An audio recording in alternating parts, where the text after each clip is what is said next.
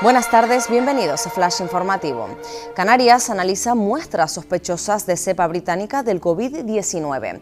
El Hospital de la Candelaria realiza una serie de análisis cuyos resultados se podrán conocer a lo largo del día de hoy o mañana. Fue el gobierno de Islandia quien notificó un total de cuatro casos positivos con la variante en unos turistas procedentes del archipiélago.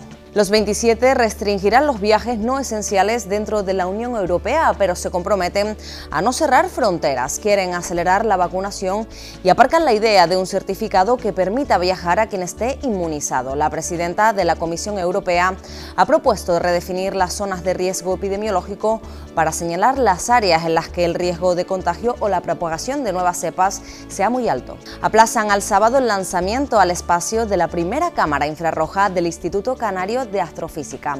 El lanzamiento desde Estados Unidos del proyecto Drago inaugura la era tecnológica de las islas en el espacio. Con ello, se pretende demostrar que con pequeños satélites se pueden obtener imágenes muy útiles en lo que respecta a la detección de focos de incendios o vertidos de petróleo en el mar.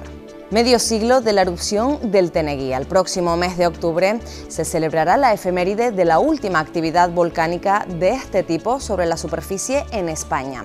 Pese a que su formación se produjo el 20 de octubre de 1971, la erupción no se registró hasta el día 26 y se prolongó hasta el 18 de noviembre. Desde entonces se ha convertido en uno de los enclaves naturales más visitados de La Palma. Más noticias en diariodavisos.com.